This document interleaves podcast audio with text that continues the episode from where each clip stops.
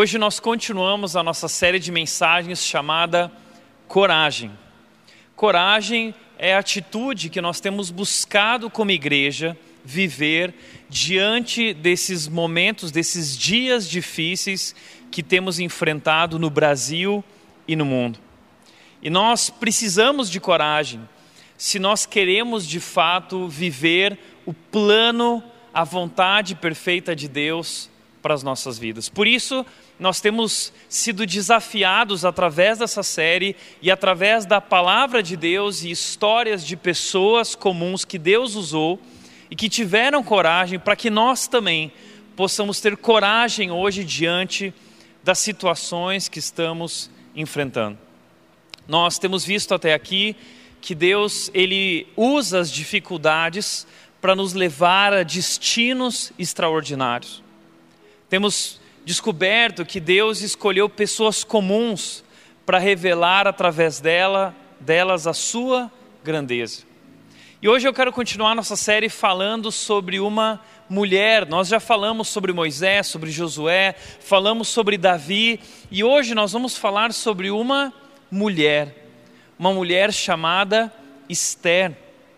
E algo muito interessante é que hoje no nosso mundo, muito tem sido falado sobre o papel das mulheres, o papel da mulher no trabalho, o papel da mulher na sociedade, como se isso fosse uma novidade. Agora, os filmes de Hollywood estão lançando várias histórias com protagonistas que são mulheres. Então, esse é um momento que o mundo está chamando de o empoderamento da mulher. E o que eu quero te mostrar através dessa história é que, na verdade, há muito tempo, há milhares de anos atrás, Deus já usava mulheres, Deus já nos mostrava e provava o valor das mulheres, e essa história é uma história em que nós temos uma mulher como protagonista, uma mulher que foi usada por Deus, uma mulher corajosa que salvou o povo de Deus. Então eu quero te convidar hoje a olhar para um livro da Bíblia que se chama Esther. O livro de Esther leva o nome da nossa protagonista e de cara eu já quero te contar algo muito interessante sobre esse livro. Esse livro é um pequeno livro no Antigo Testamento e algo muito curioso sobre esse livro é que ele é o único livro da Bíblia em que não há menção do nome de Deus. Deus não é mencionado nesse livro. E por que isso?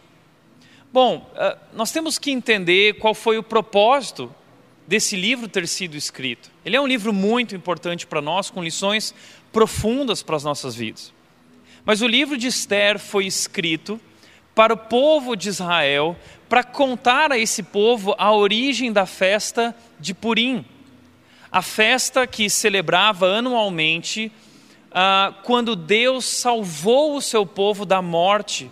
Nesse momento, através da vida de Esther, ali começou-se a celebrar essa festa, como também a festa da Páscoa. Então, a festa de Purim era uma festa também sobre salvação, um povo que foi salvo da morte. Mas mais do que isso, esse livro foi escrito para nos mostrar, para nos falar a respeito da providência de Deus. Esse livro não foi um livro apenas para o povo de Israel, mas esse livro ele está na Bíblia porque ele tem uma lição profunda para nos ensinar. E o que eu quero te mostrar hoje, através dessa história que eu quero te compartilhar, um ensino que eu quero trazer aqui é que Deus está sempre presente, mesmo que não haja um sinal visível da sua presença. Entenda isso na minha vida, na sua vida, na história do nosso mundo, Deus está sempre presente, mesmo que não haja um sinal visível da Sua presença. A mão de Deus está agindo na história, através de acontecimentos, através de situações, Deus está escrevendo a história, Deus está conduzindo nossas vidas através da história, ainda que nós não sejamos capazes de perceber isso. E eu quero te convidar a descobrir isso na história de Esther. O livro não apresenta a menção do nome de Deus, mas é um livro cheio de coincidências. E no final das contas, o que nós vamos ver é que não são coincidências, mas são Deucidências é o propósito de Deus agindo através de cada pessoa, agindo através de cada momento, de cada circunstância, e assim também hoje é em nossas vidas. Então prepare-se, venha junto comigo, vamos entrar de cabeça nessa história incrível que aconteceu há mais ou menos 2.500 anos atrás, mais ou menos 500 anos antes de Jesus. É uma história que aconteceu ali perto de Neemias, Esther ela é anterior a Neemias cerca de 30 anos. Bom, deixa eu mostrar para você os protagonistas dessa história. Nós temos nesse pequeno livro de Esther quatro personagens principais. O primeiro deles é o rei Xerxes, também conhecido como rei Assuero. Além disso, temos Mardoqueu, temos também como personagem Amã, que era um oficial do rei, e temos a protagonista principal da nossa história de hoje, que leva o nome do livro, que é Esther.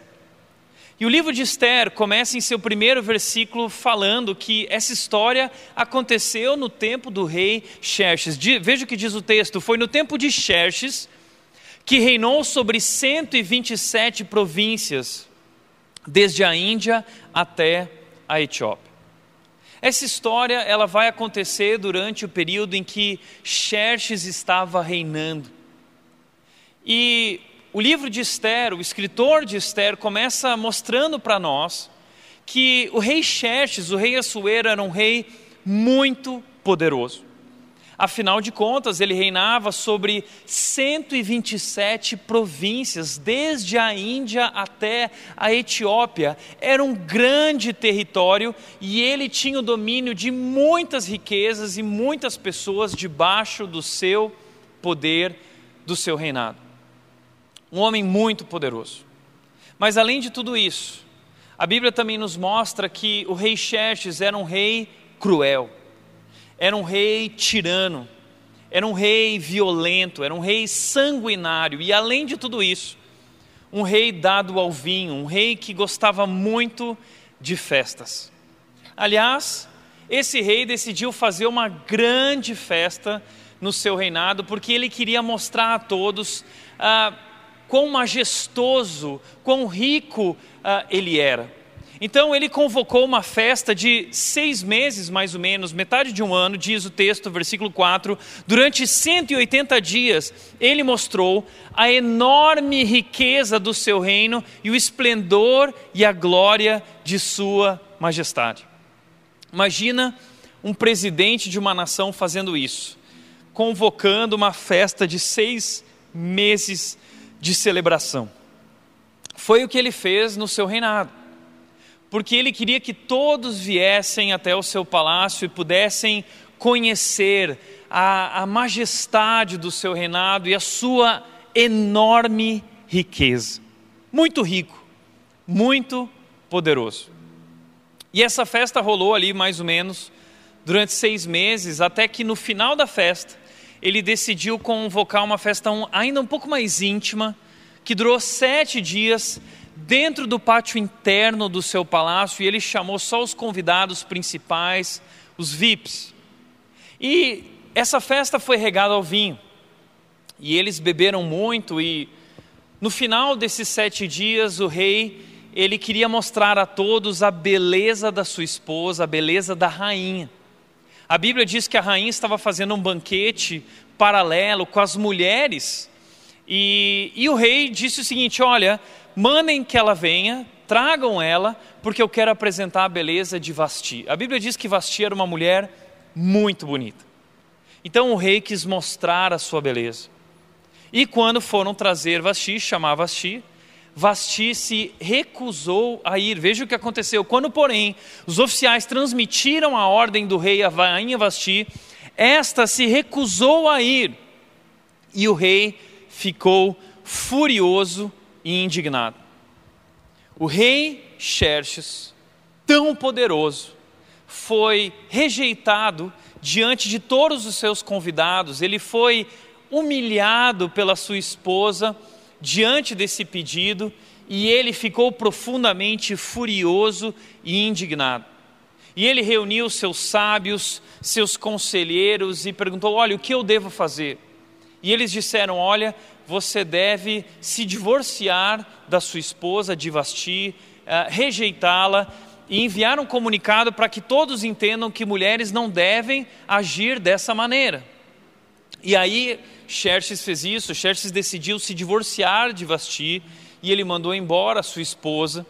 E ele, depois disso, mandou abrir um concurso de beleza porque ele queria uma nova rainha.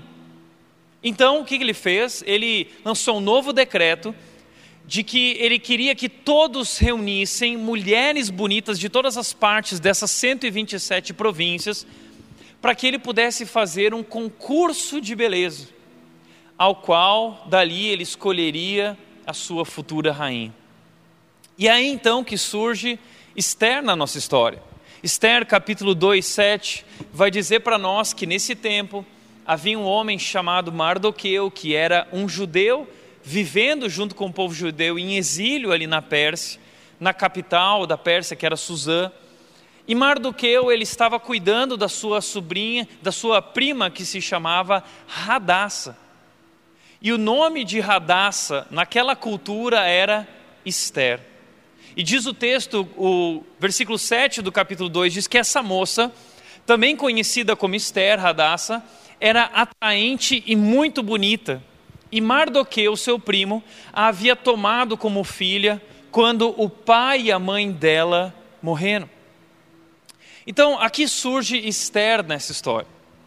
E Esther vai participar, o, o seu primo, que era o seu mentor, seu cuidador, seus pais haviam morrido, convida ela para participar desse concurso de beleza, afinal de contas, as mulheres bonitas foram convocadas e a Bíblia diz que Esther era muito bonita.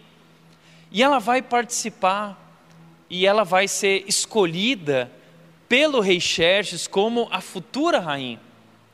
E Deus vai usar ela de uma maneira incrível. E eu quero te convidar desde já para perceber ah, qualidades na vida de Esther que a distinguiam de maneira extraordinária. A primeira delas, sem dúvida, é a beleza.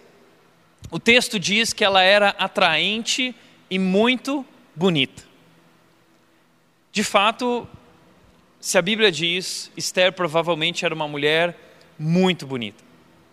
Mas Esther, além de ser dona de uma beleza exterior, ela também tinha, a Bíblia descreve que ela tinha uma beleza interior havia algo diferente em Esther que transcendia a sua beleza exterior, havia algo dentro dela. Esther era uma mulher de caráter e que chamava a atenção das pessoas por onde passava.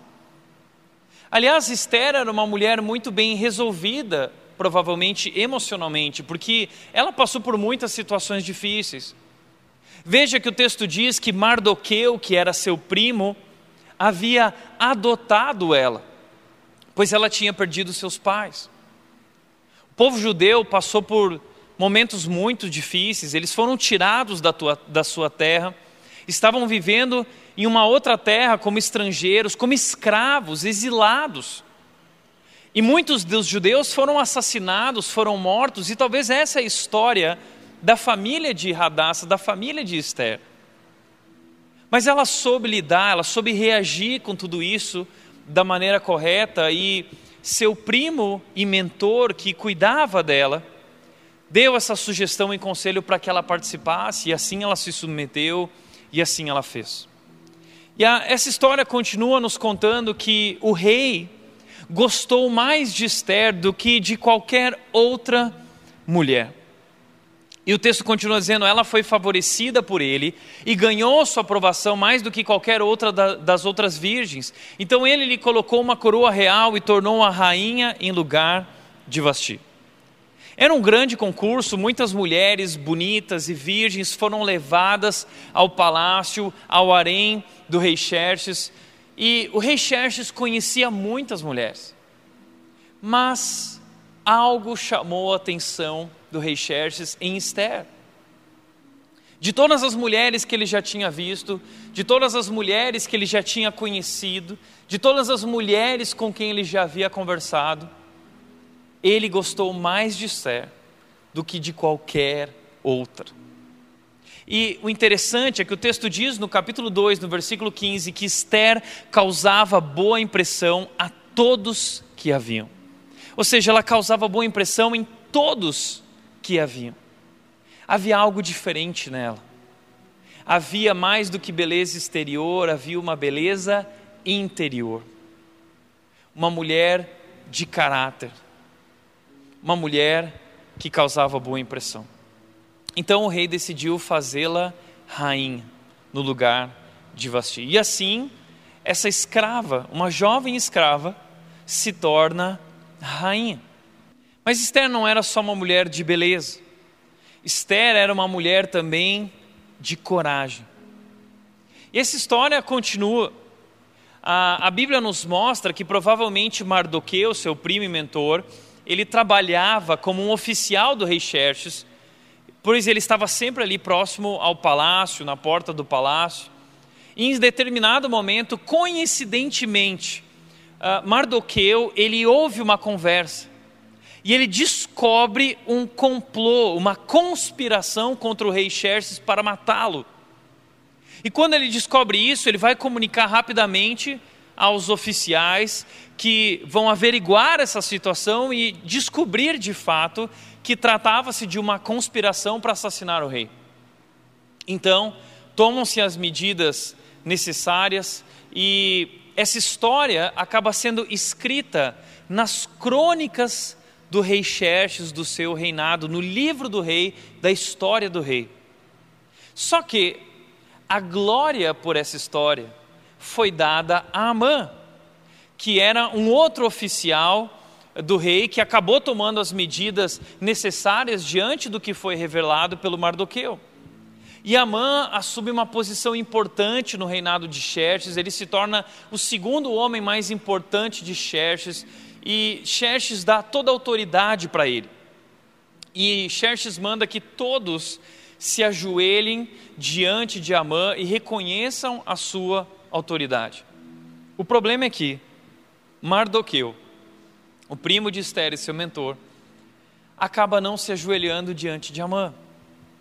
Porque Amã era um amalequita. Os amalequitas eram inimigos do povo de Deus, inimigos do povo de Israel. Várias histórias Israel teve com os amalequitas. E eles não se davam bem. E Amã, quando passava por Mardoqueu, todos os oficiais da guarda se ajoelhavam e honravam a autoridade de Amã mas Mardoqueu não fazia isso. E Amã começou a ficar profundamente indignado. Então, sabe o que Amã fez? A Bíblia diz que Amã decidiu matar uh, Mardoqueu.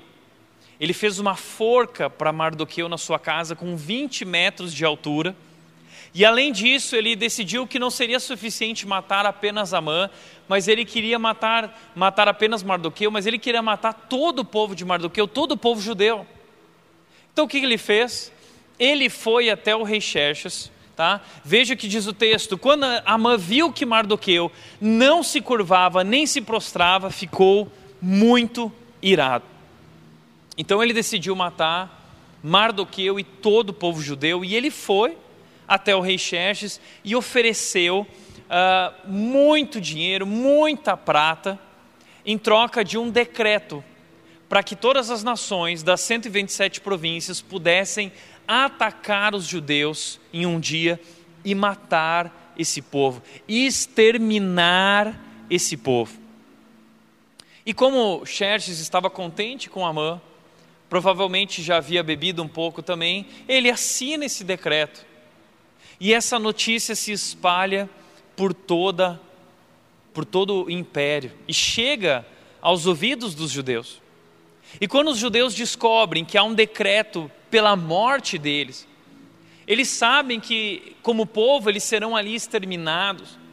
Eles começam a chorar profundamente e eles declaram jejum e eles se, se vestem com com uh, panos de saco e, e pó e cinza sobre eles, e eles começam a passar por um momento muito difícil. E Esther ouve falar que seu primo Mardoqueu estava vestido dessa forma na frente do palácio e ela manda descobrir o que estava acontecendo.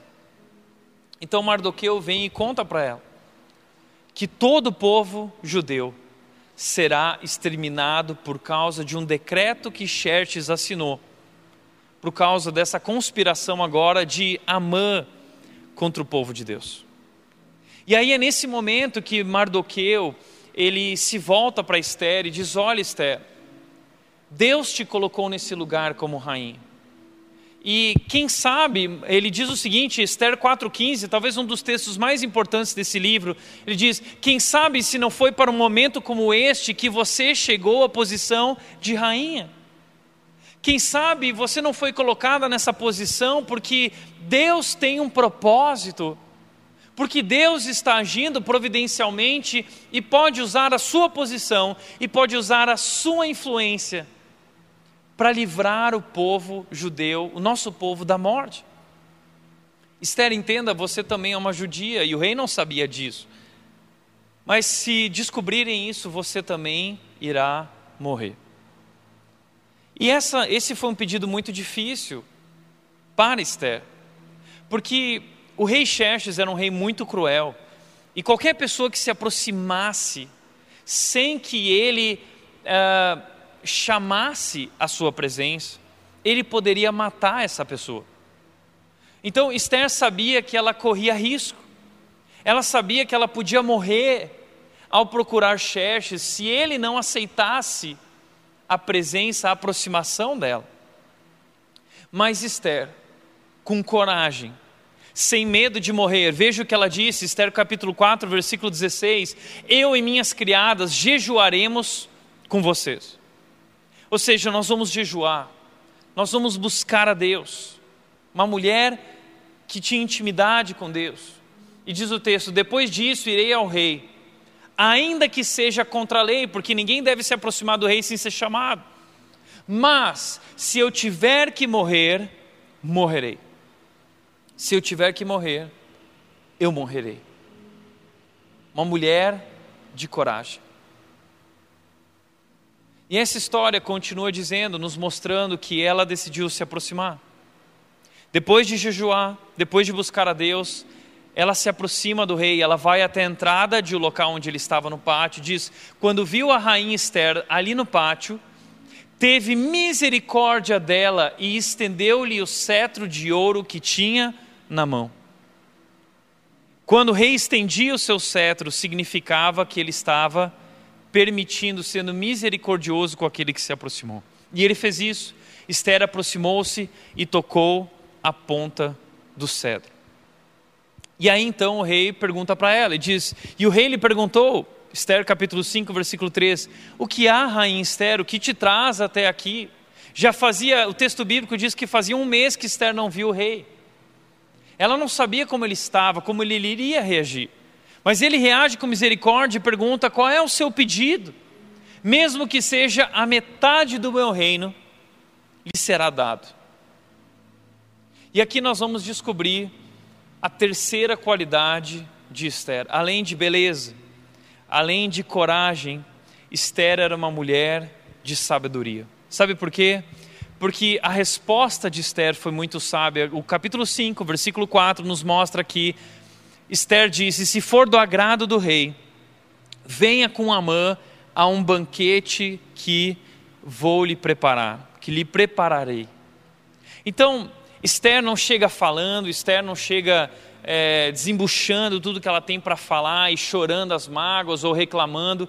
Não, Esther ela é muito sábia, ela diz o seguinte: Rei, eu quero te fazer um jantar, um grande jantar especial, e eu quero que você traga junto com você Amã.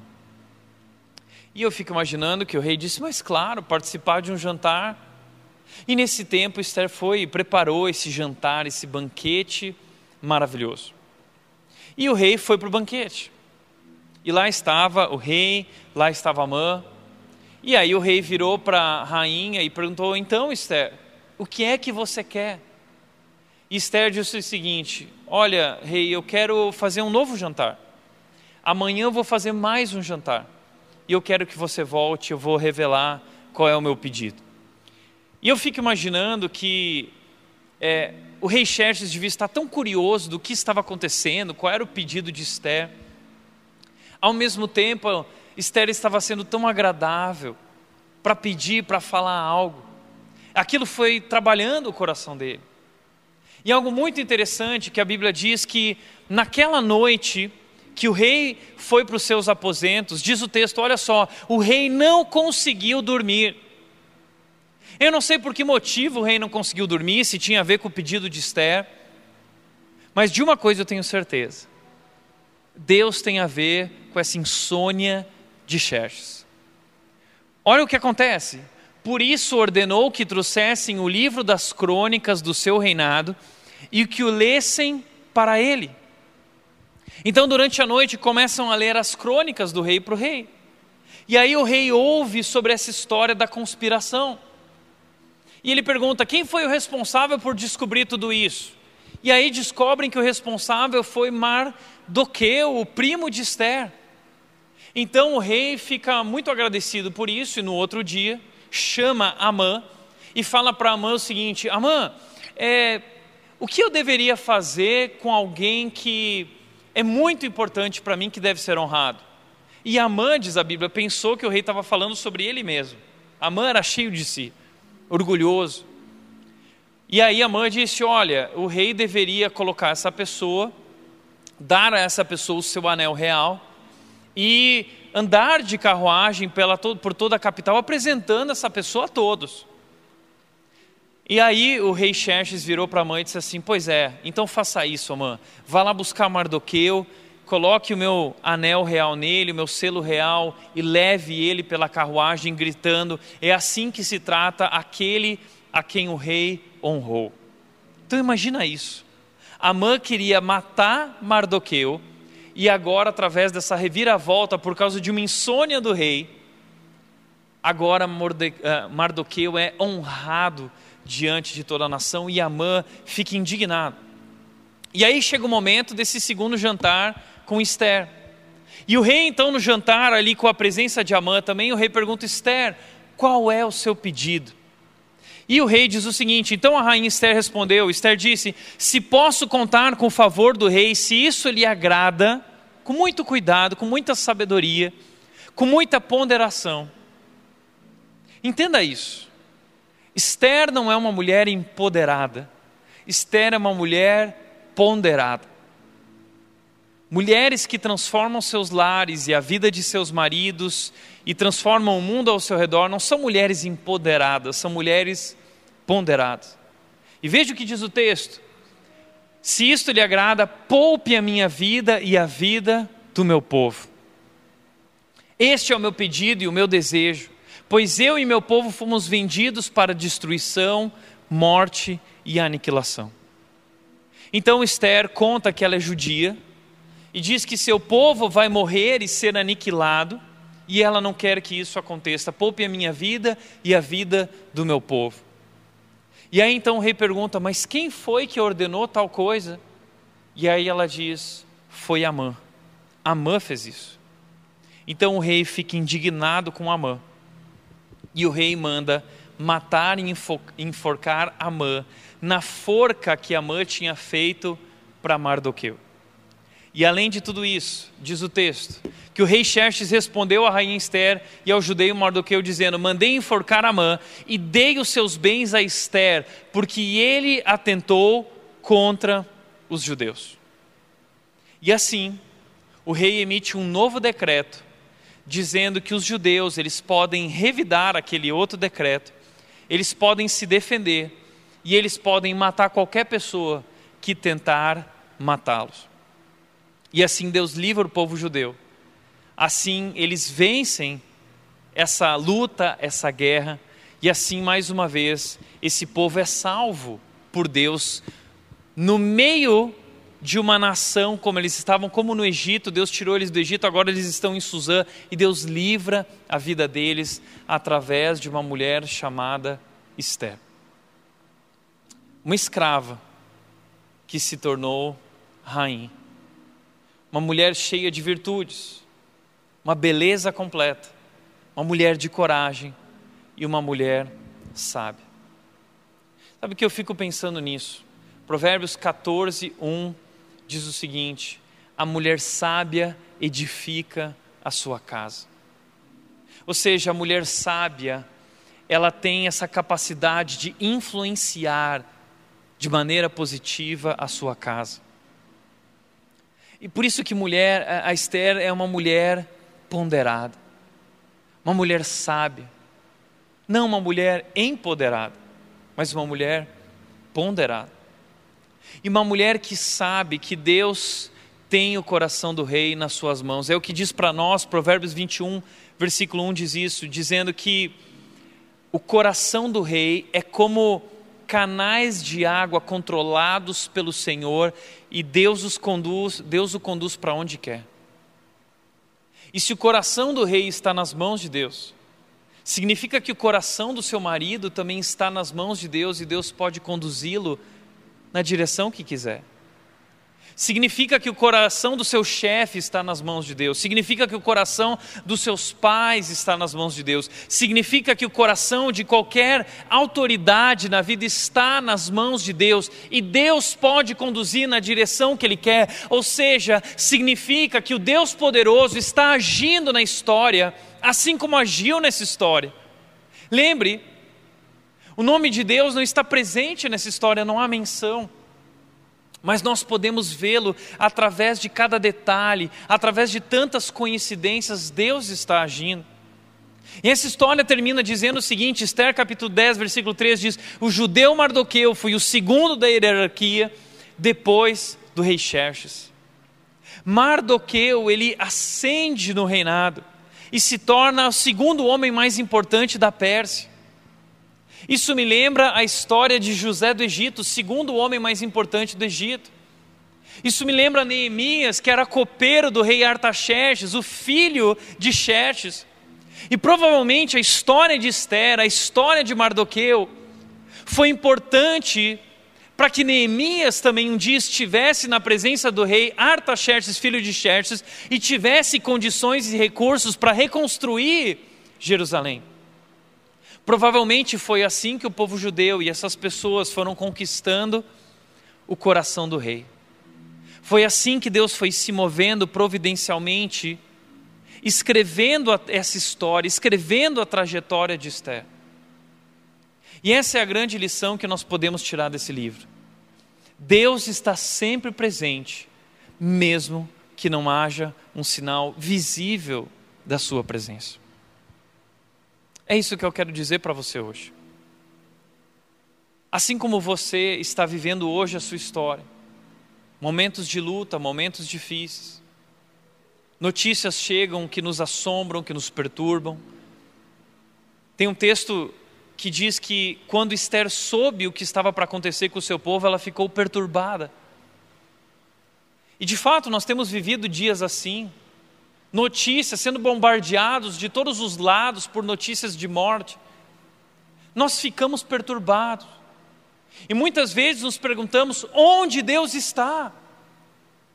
E a resposta que essa história nos mostra é que Deus está aqui, e Deus está presente, e mais do que isso, a Sua mão está sobre nossas vidas, agindo, se movendo, escrevendo uma história. Deus tem um propósito através de tudo isso. Por isso eu gostaria de te mostrar cinco lições que eu tirei para a minha vida da história de Esther.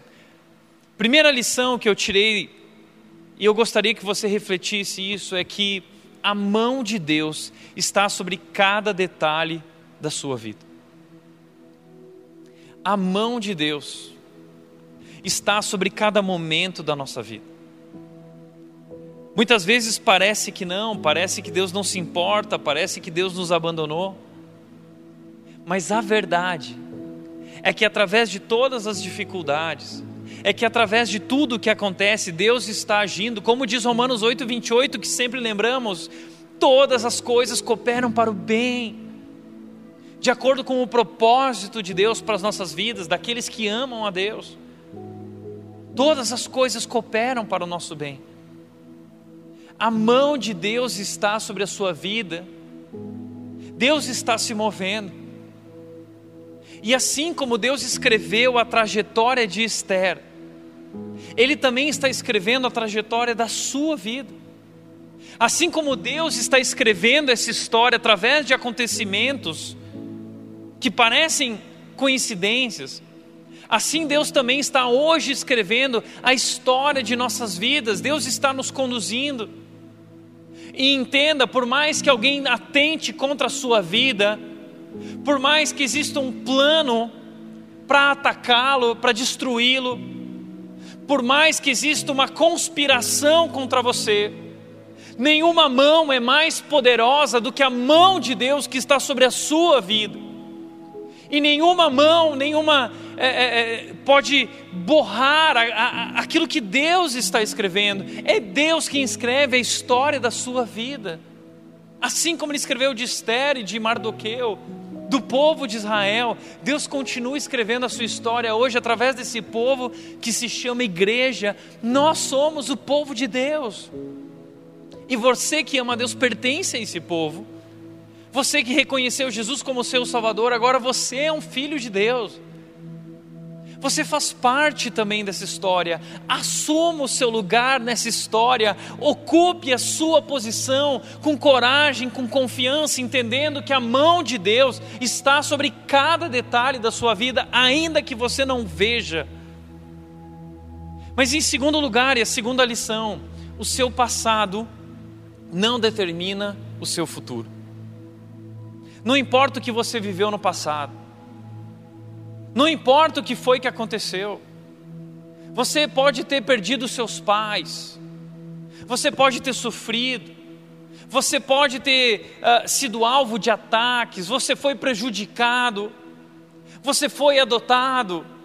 Eu não sei qual é a tua história, mas também não importa, porque o seu passado não determina o seu futuro. Esther era uma escrava mas ela se tornou rainha. E como disse Charles Swindoll, ele disse: Esther é uma história de triunfo que surgiu da tragédia. Um povo que foi sequestrado e vive exilado distante de sua terra, um povo vivendo na pobreza, um povo sofrendo, um povo diante da morte, da tragédia, mas essa é uma história de triunfo, uma escrava que se torna rainha no império daquela época. Imagina isso. E ele continua dizendo: o êxtase que brotou da agonia. Ela passou pela agonia, mas depois da agonia veio o êxtase, a alegria de ver que Deus estava agindo. Deus tinha um plano, celebração que surgiu da devastação. E essa pode ser a sua história. Essa pode ser também a sua história, porque o seu passado não determina o seu futuro, o seu futuro é determinado por Deus. E Deus enviou seu Filho ao mundo para dar a vida na sua cruz, para transformar a nossa história. Por isso, não importa quem você é, o que você viveu até aqui, quem define o que você é não é o que as pessoas dizem, não é o que você tem, o que define é Jesus Cristo, o que ele fez na cruz e o que ele declara na cruz. Ele declara que nos ama e que somos filhos de Deus. Essa é a nossa identidade. E em Cristo há uma nova vida para nós. Em Cristo há uma nova oportunidade. Em Cristo há amor e alegria de verdade. E você pode viver uma nova história. Não importa o que você viveu até aqui, 2 Coríntios 5,17 diz: se alguém está em Cristo, ou seja, se alguém conheceu Jesus, agora é uma nova pessoa. As coisas antigas ficaram para trás, ficaram no passado, e tudo se fez novo. Então em Cristo nós temos um futuro garantido e o seu passado não determina o seu futuro. Então pare de olhar para trás, não viva mais preso ao seu passado, viva essa nova vida que está em Cristo Jesus, viva o novo.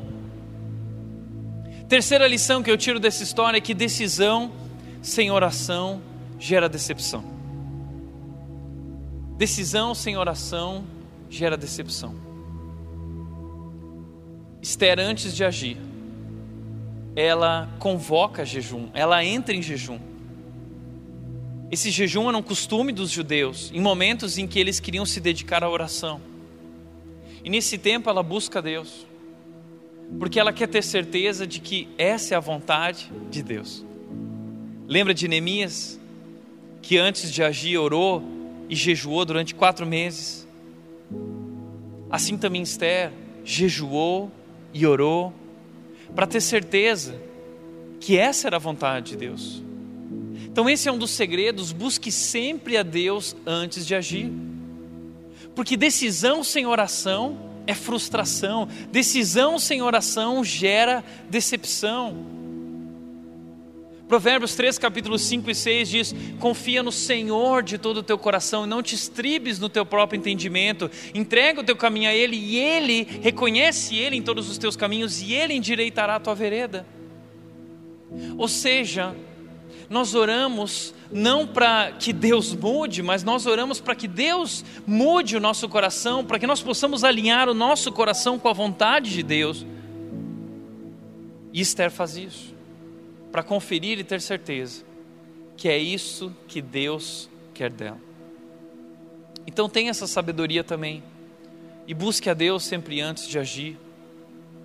E entenda se você tem uma situação para enfrentar como Esther, seja como homem ou como mulher, tenha essa sabedoria de buscar a Deus e, e ser paciente.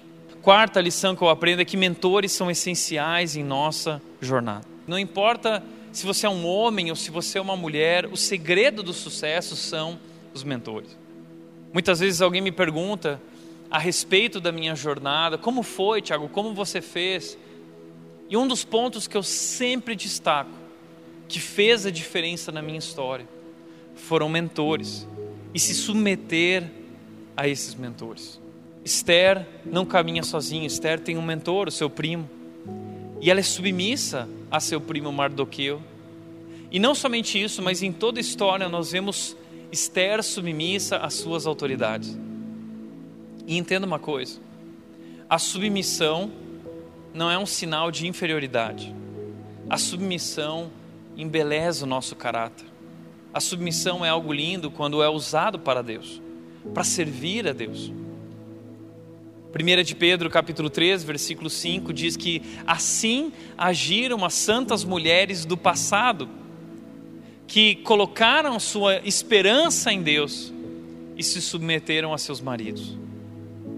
O que eu quero dizer com isso é que mulheres que podem estar passando por momentos difíceis no casamento, podem influenciar o coração do seu marido, se submeterem a Deus e colocarem a sua esperança em Deus, lutarem pelo casamento.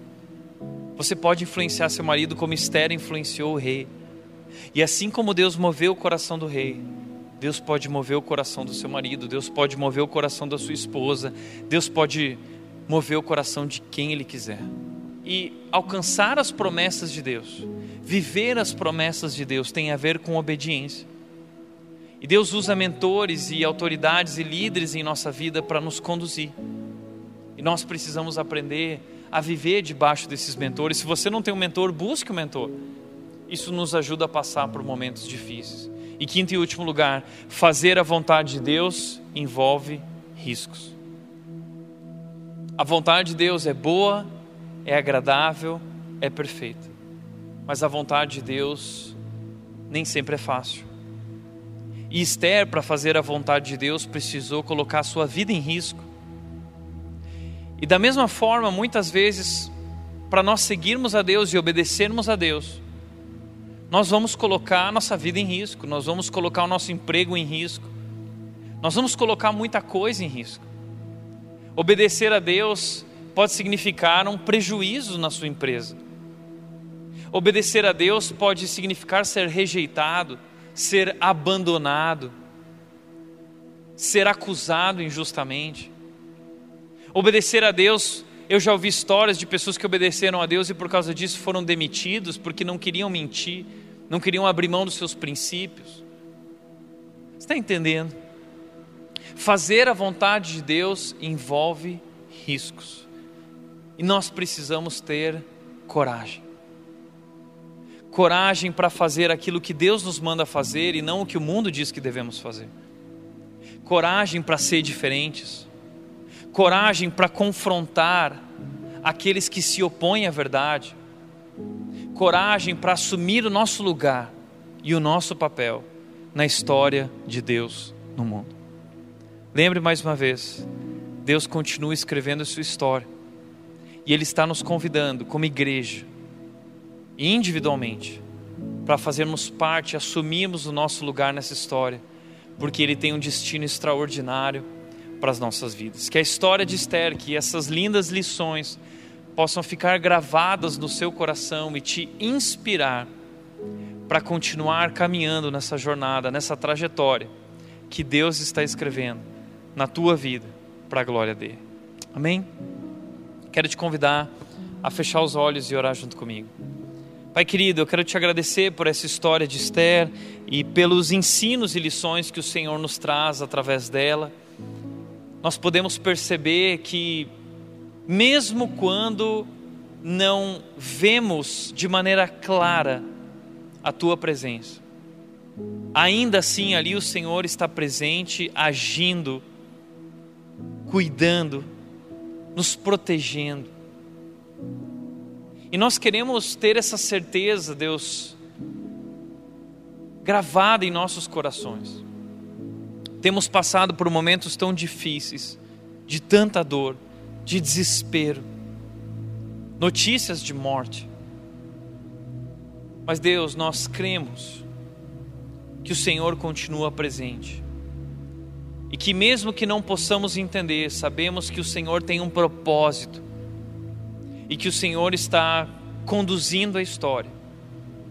E que no meio de tudo isso, Deus, o que nós queremos é te servir.